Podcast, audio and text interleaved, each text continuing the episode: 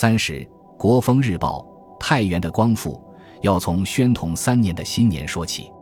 就在陕西少年吴宓初尝繁华，资深翰林运玉鼎大骂新政，候补部正是郑孝胥交由权贵的同时，初六的香场聚集着一班年轻人，大碗喝酒，异性传飞。这里面就有景美酒，他刚从日本归国，打算到北京搞中央革命，遇到了一班友好，尤其是化名吴有时的白玉环。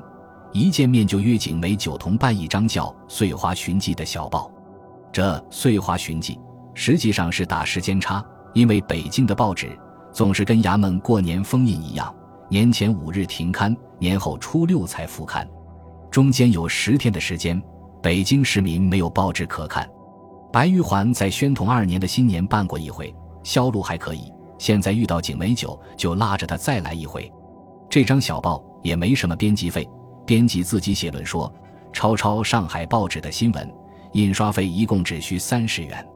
卖报也不要什么经报房、发行所，就是办报的人自己拿到香肠等繁华闹市售卖。这日卖了不少报，一伙人就在香肠路边茶棚喝酒，席间说起小报，毕竟销路不广，影响不大。如果办一张日报该多好！这个心思一动就不可收拾。这些人天天一道喝酒。总把这事挂在口头。先说经费，白玉环有积蓄三百元，可以拿来当开办费。关键是新办报纸到警厅立案，立需保押费二百元，那还搞什么搞？好在有报界的熟朋友出主意。他说，自从彭义仲在北京办《京华日报》，这些年北京的白话报出了很多。一来是因为白话报深入人心，易于销行；二来。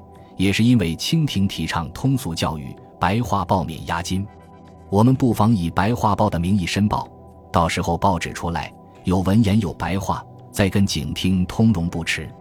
次说报名，有人提议说，梁启超办了份杂志叫《国风报》，很多人爱看，我们何不叫《国风日报》？一来可以借势，二来也不减革命报纸的行迹。此言一出，大家都转头看景美九。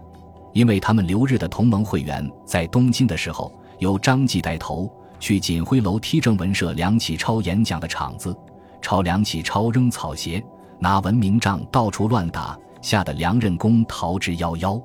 现在要借国风报的事，只怕第一个不肯的就是这位景同志。谁知景美九大声说：“国风是历史上的功名，不是一派人所能私有。何况他们提倡邪说。”辱没了“国风”二字，我们主持公义才称得上真正的国风。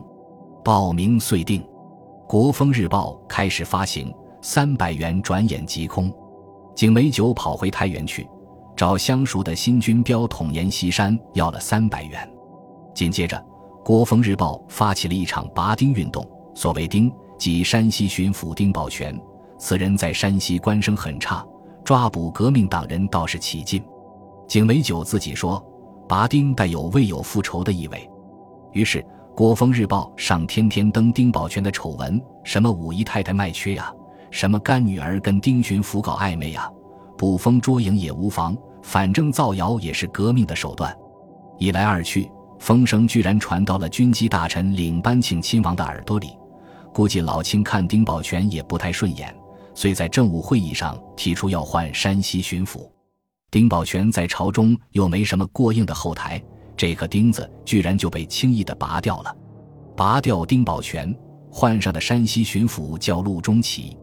这一点看上去跟革命无关，其实很重要。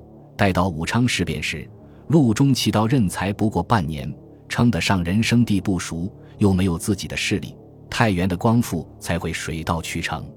议论。